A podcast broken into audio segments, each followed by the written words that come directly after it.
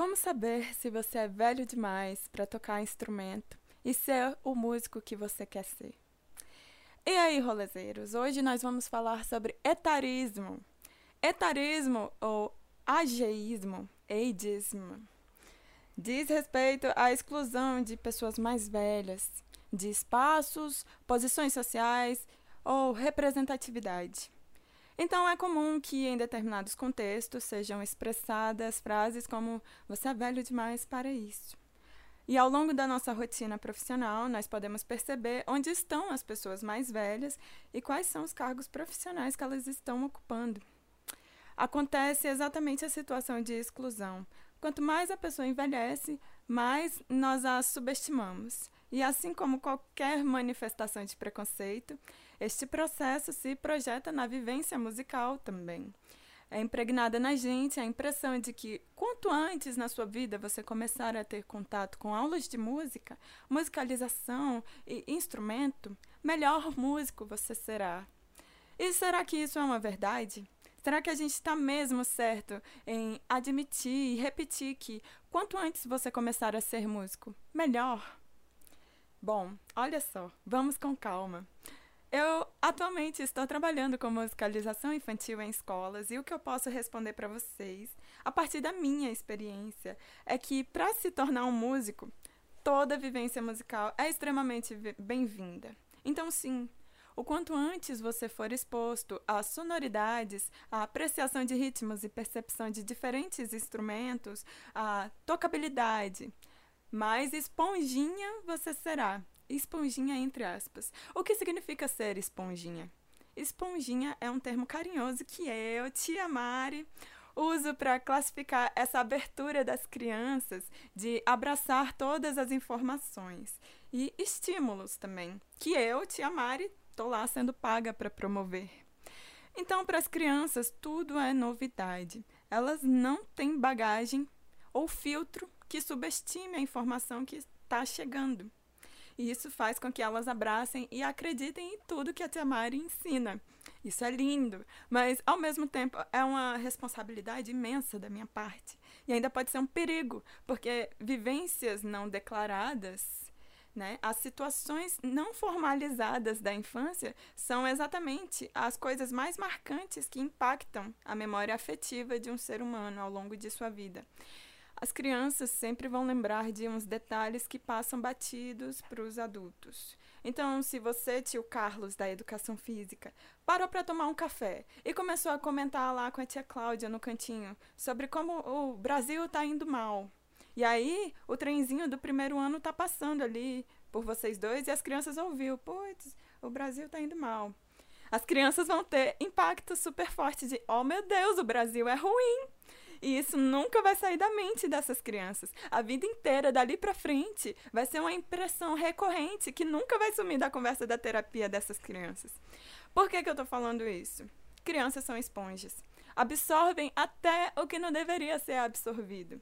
E trabalhar com crianças sempre foi o meu maior desafio, porque eu me preocupo imensamente em não causar terror e choque com determinadas colocações, da mesma forma como me ocorreu na minha própria infância.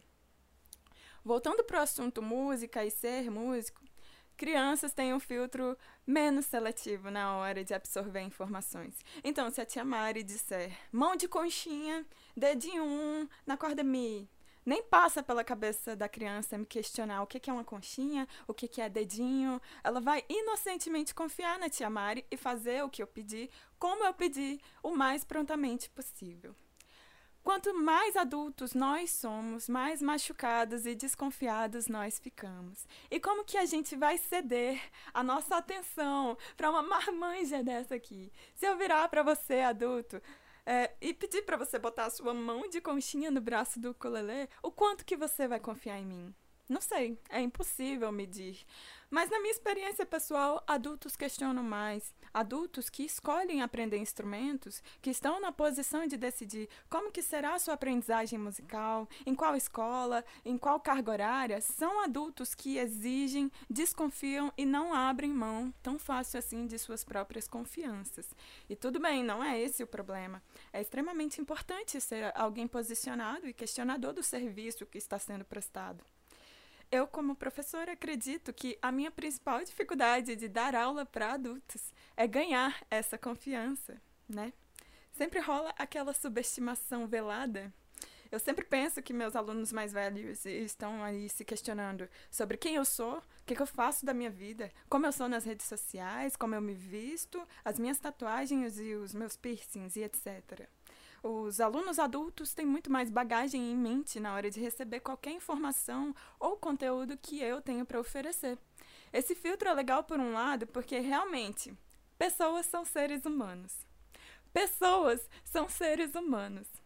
Pessoas são sempre seres humanos. Não dá para confiar cegamente em ninguém. Qualquer ser humano pode ser qualquer pessoa e falar qualquer coisa. Pessoas são sempre seres humanos. Nunca se esqueçam disso. Mas, por outro lado, acontecem muito mais perdas no processo natural de troca e aprendizagem na hora da aula. Então você nunca vai absorver e abraçar tudo que eu disser, porque você é uma pessoa que carrega a sua história, os seus traumas, as suas vivências, que são exatamente indissociáveis de quem você é. Você não vai aceitar tudo que eu te disser e isso é perfeitamente natural. Então, quando você é um adulto, em qualquer área da vida, aprendendo, seja qual for o assunto, desde um instrumento novo do zero, até marketing musical para artistas, um workshop de gestão de carreira. Você sempre vai levar o que você mesmo pensa sobre isso. E esse é o seu único freio quando você é um adulto começando.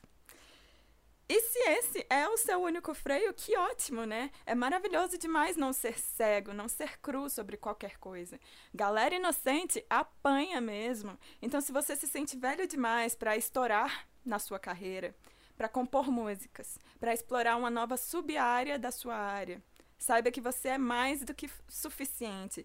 E mesmo o seu maior obstáculo está te servindo ao seu favor.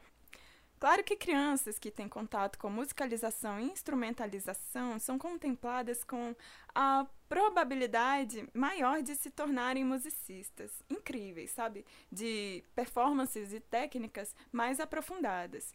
É uma matemática simples. O tempo de estudo reflete diretamente na qualidade do músico. Mas isso não significa que existe idade certa para começar. Não é correto afirmar que você é velha ou velho demais para se tornar uma boa ou bom musicista. Não é correto associar alguma idade à característica de insuficiente ou atrasada. Cada idade possui seu perfil de facilitadores ou dificultadores. Mesmo crianças têm as suas limitações. Isso nunca é tratado como algo paralelo a limitações que pessoas mais velhas também possuem, né? É curioso isso. Quando nós falamos de limitações de pessoas mais velhas, não seguimos o pensamento para também explorar potencialidades, porque a gente sempre reforça o pensamento de que a pessoa está enferrujando. Etarismo se trata de não enxergar e perceber ao longo do nosso cotidiano as histórias e narrativas de quem escolhe começar mais tarde. Quando, quantos músicos que nós conhecemos, quantas carreiras começaram que não estão associadas a começar na infância? E como que nós lidamos com pessoas que se formaram músicos a partir de tal idade? A gente entende essas pessoas como história de superação, como exceção da regra, como exemplo e motivação coach, ou a gente naturaliza e percebe como normal, também válido, parte da regra, ao invés de exceção?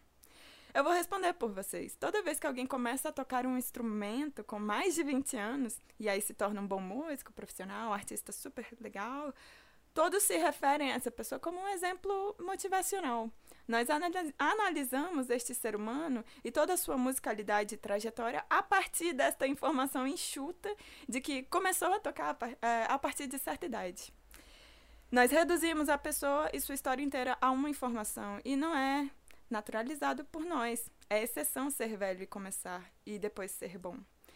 É muito triste como que nessa nossa sociedade, nessa nossa tentativa de reparar o erro social que é excluir pessoas mais velhas e subestimá-las, nós, na verdade, reforçamos o paradigma da exceção, da superação. Não existe representatividade também na mídia. Nós somos bombardeados com artistas jovens como protagonistas da atenção, as estrelas são sempre o mais novas possíveis e a menor idade é a mais exaltada quando se trata de ser quem se é. A gente é ensinado que quanto mais velho vai ficando, mais para trás você vai ficando também. O lance tem que ser correr contra o tempo, fazer cirurgias plásticas, entrar nos ritmos frenéticos de trabalho e chegar nos níveis de exaustão para tentar fazer o máximo de coisas possíveis em menos tempo e não envelhecer errado. É isso que a gente aprende, que as pessoas mais velhas são ultrapassadas e já usaram o tempo delas. Mas isso não é verdade. Ninguém nunca é velho o suficiente para se impedir de fazer o que quer fazer, não. Obviamente, limitações acontecem, mas outras possibilidades e filtros também chegam. Outras vontades aparecem na vida. E tudo é bem-vindo na hora de ser quem se quer ser. Você não escolheu errado na sua vida, você não desperdiçou oportunidades, você não manchou a sua história, sabe? Sempre é do zero.